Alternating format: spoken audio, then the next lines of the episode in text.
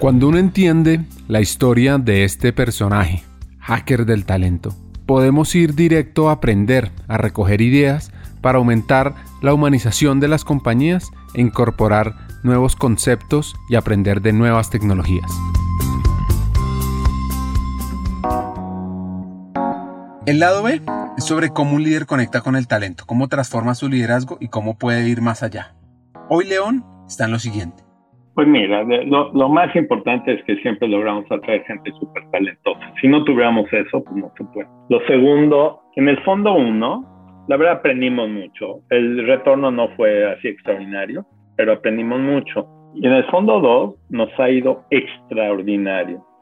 Pivoteamos un poquito, seguimos con el tema de cómo le hacemos para inclusión, pero nos fuimos al mundo de la fintech, monederos electrónicos, comercio electrónico, todo esto el, tech digital. Nos ha ido súper bien y más con la pandemia. O sea, ya tenemos por lo menos dos unicornios en el portafolio de 28 empresas. Entonces de eso me siento muy orgulloso. Me siento muy orgulloso también que dos personas extraordinarias que eran asociados en el fondo, doña Christine Kena y don Otto Graf, este, cuando Michael y yo hace cuatro años dijimos, bueno, es momento de darle oportunidad a nuestra gente, porque es un fondo, somos 13, 14, entonces no hay tremendas oportunidades de crecimiento. Nos echamos para atrás, ahora nos dicen los este, partners eméritos, yo digo que quiere decir partners viejitos o algo así, pero bueno, y Christine y otros son socios. Entonces me da un orgullo tremendo, primero de ver una mujer, hay pocas mujeres en Venture Capital y menos en América Latina, una mujer como socia, como managing director, a Otto también que estuvo ahí casi desde el principio. Entonces el tema de talento, el tema de que mucha gente, nuestros inversionistas se están beneficiando por las decisiones correctas, entonces eso me da mucha alegría. Y a final de cuentas, cuando ves cómo hemos impactado a la sociedad, pues de manera tremenda, mira, cosas tan sencillas, tenemos empresas que transfieren fondos de manera electrónica pues mucha gente que no podía pagar servicios de esos muy caros para transferir dinero, particularmente de Estados Unidos a México, ahora lo hacen desde su celular, eh, de manera muy sencilla. O empresas como una, una que está basada en Colombia, Lentes Plus. Oye, necesitabas lentes de contacto antes, tienes que ir al oftalmólogo, pagar una fortuna y la consulta. Y aquí en Lentes Plus, desde tu celular ordenas tus lentes de contacto y te llegan a tu casa este, o tienda nube basada en Argentina, que de repente quieren montar tu negocio y no tienes que empezar desde cero. Compras la plataforma y ahí puedes montar todo tu negocio en la nube.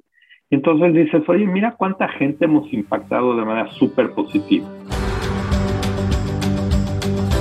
¿Cómo evolucionó su liderazgo? Fíjate que es muy interesante. Somos, en esta vida muchos somos padres, parejas y líderes, a cualquier nivel del, liderazgo, no tiene que ser arriba de una empresa. Entonces dices, estas son cosas muy importantes que tengo que hacer en mi vida, pero pregúntate, ¿dónde nos entrenamos a hacer estas cosas? Es una pena, pero no te entrenas para ser papá, no te entrenas para ser buena pareja y no te entrenas en general, o por lo menos en mi época, para ser líder. Y entonces yo para ser papá leí algunos libros, seguramente mis hijos, tú les puedes preguntar, cometí algunos errores, pero bueno, mi hija que acaban de promover de directora general, se fue a España, mi hijo vive en Nueva York, va súper bien, entonces algo hicimos bien sus hijos. En términos de pareja, bueno, llevamos 41 años casados, estamos contentos, pero en términos de liderazgo, yo aprendí de quién, pues de líderes que yo veía, y tal vez me tocó ver líderes que eran muy rudos, y yo dije, ah, pues esa es la manera de liderar. Mira, si pateas al que ya está en el piso, le escupes o le muerdes el ojo, así logras hacer que hagan las cosas que tú quieres hacer. Y bueno, yo fui, me, volví director general muy joven, a los 38 años, y pues así la hacía. Y era yo el diablo. Pero fíjate que al final de los, creo que noventas, la empresa decide mandar a todos los senior leaders gente que estaba en puestos como el mío, a una escuela de liderazgo que se llama Center for Creative Leadership, que está en Denver, Colorado. Dicen que es la mejor escuela de liderazgo en el mundo. Yo les creo porque lograron cambiar. Y mi esposa es coach ahí también. Por primera vez en la vida me hacen un 360 grados, un assessment, donde me empujan a verme al espejo por primera vez. Y lo que más me impacta, Ricardo, es que había un comentario en un verbatim, decía, León, tú hace ocho años me heriste muy fuerte. ¿Sabes qué me dio mucha tristeza? Que esa persona se acordaba ocho años después, pero yo no tenía ni idea de qué estaba hablando.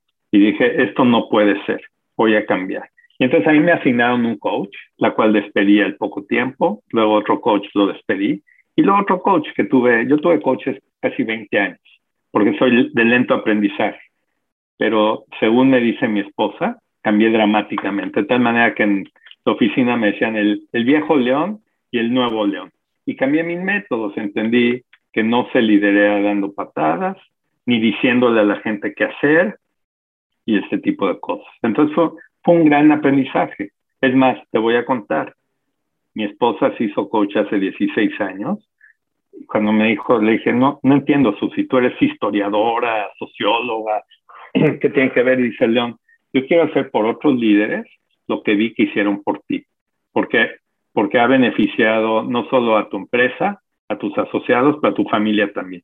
Y se puso a estudiar coaching. Fíjate qué interesante.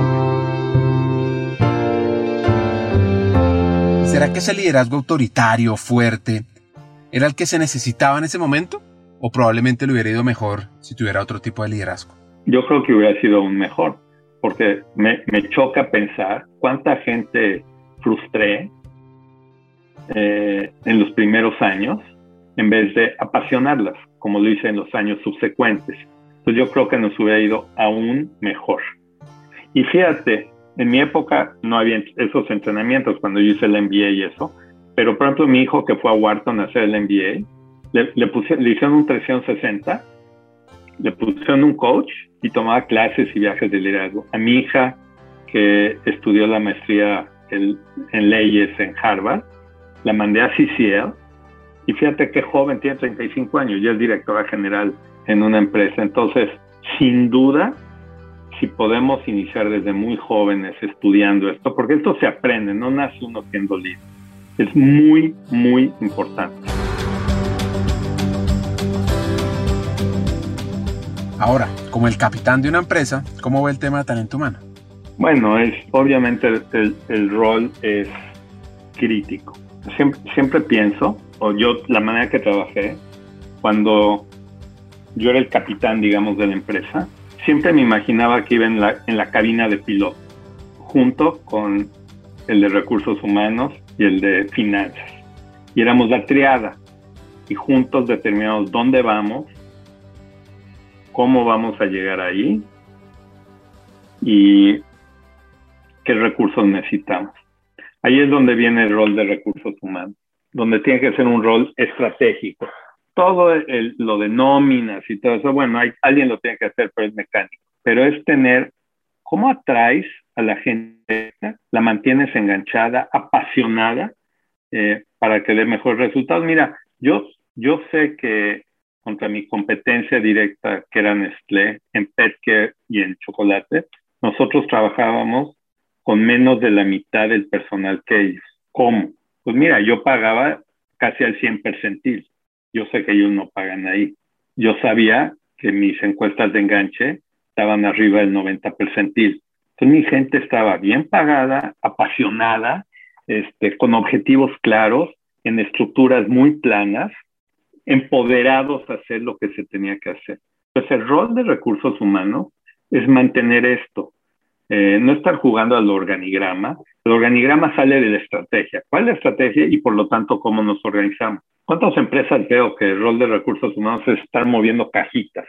No, no, no. Estrategia y luego cómo nos organizamos y a quién ponemos ahí. Y, y asegurar que el talento es el correcto. Y si no es el correcto, eh, yo tengo un dicho que me enseñó Phil, que es hire slow, fire fast. Es bajarlos del camión de inmediato. Y si es el talento correcto, es asegurar, recursos humanos es el que tiene que asegurar que están aprendiendo, desarrollándose para que puedan ir siendo sucesores para posiciones más importantes. Entonces, las preguntas que yo pienso alguien de recursos humanos se tiene que estar haciendo, cómo podemos estar más alineados con nuestros clientes, resolviendo los problemas, cómo podemos identificar actividades que no agregan nada al consumidor, pero que generan costo y distracción. Por ejemplo, mencionaste a Mauricio, él varias veces hacía lo que llamamos un, un, este, un scan de gobierno, donde veían cada puesto en la empresa, cuál era el error, responsabilidad, que sí, que no, para ayudar a quitar todo lo que no servía. Otra pregunta es cómo podemos aumentar significativamente el nivel de enganche de la compañía. Este, ¿Cómo aseguramos que nadie se sienta como un número más, sino sepan que tienen un trabajo que vale la pena y que cada acción, no importa si eres el de la empacadora número 8 en la planta en Guadalajara o en Mendoza, Argentina, que tu trabajo diario impacta al gran objetivo. ¿Cómo podemos mejorar significativamente el reconocimiento en privado y público de los logros de nuestra gente? Este es el rol de recursos humanos. ¿Cómo mantenemos un ambiente absolutamente transparente sin reducir la libertad de acción de los individuos, o sea, empoderar? ¿sí? Entonces, ese es el rol de importantes recursos humanos en el futuro. Y hoy. Hagamos una pausa. Hackers del Talento busca humanizar las compañías, compartir experiencias y mejorar la realidad laboral en Hispanoamérica. Necesitamos de una comunidad, porque solos imposible. Así que tu apoyo es fundamental. ¿Cómo? Compartiendo nuestros episodios por WhatsApp, por las redes sociales, suscribiéndote a nuestras plataformas y comentando. Ya hay varios que se han montado en esta comunidad. Gracias a Crip Bogotá por tu apoyo y cerramos esta pausa. Continuemos con el episodio.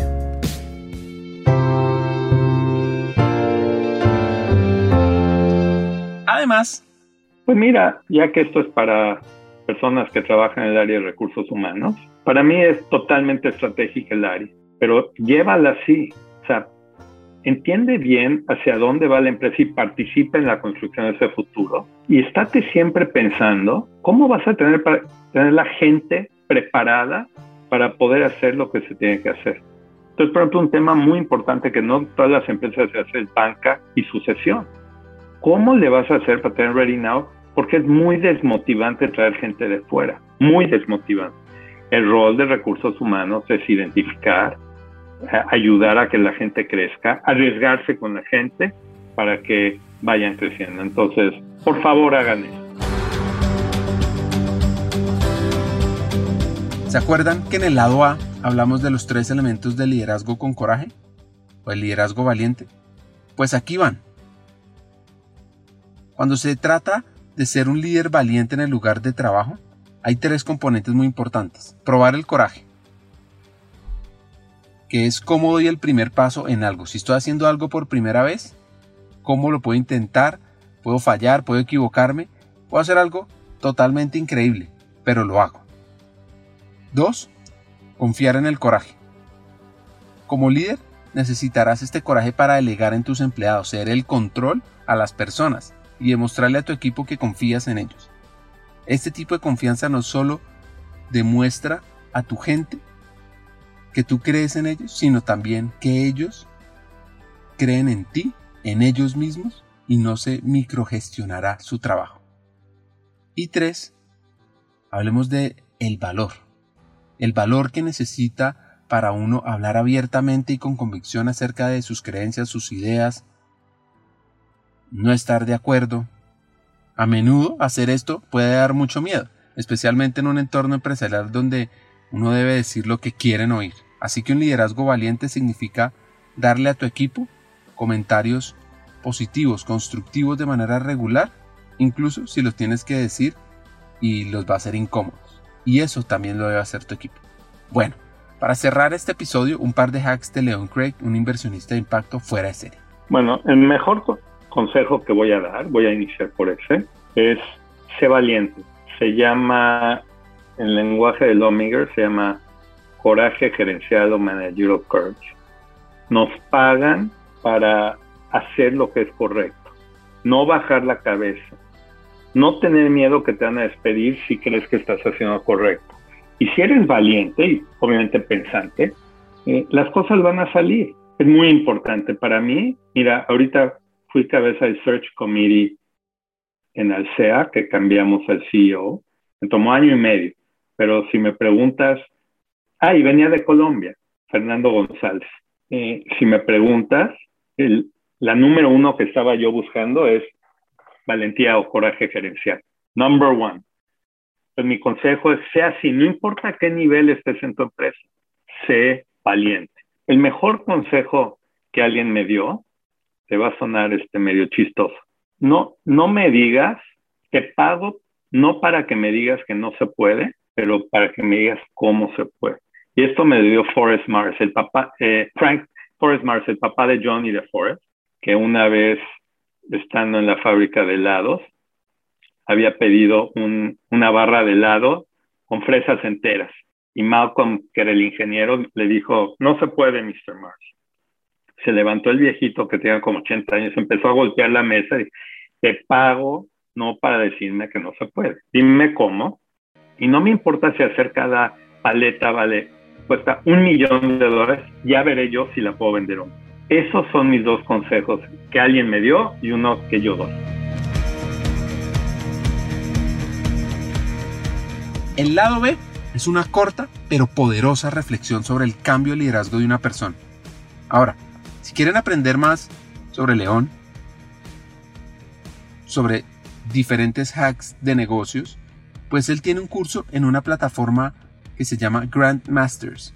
Es una plataforma mexicana nueva que está creciendo como loco con grandes contenidos. Bueno, pues para cerrar el episodio aquí van mis tres hacks. El primero, busca trabajar en empresas que creen en la gente y que crean un mejor futuro, inspirando a más gente y logrando dejar un mejor mañana. 2. Potencial atrae tu compañía. CEO más CFO más el vicepresidente de talento humano o el CHRO generan la triada de impacto de una organización. Y por último, sé valiente, haz lo correcto y piensa cómo se puede. Hasta un siguiente episodio y sigamos hackeando el talento.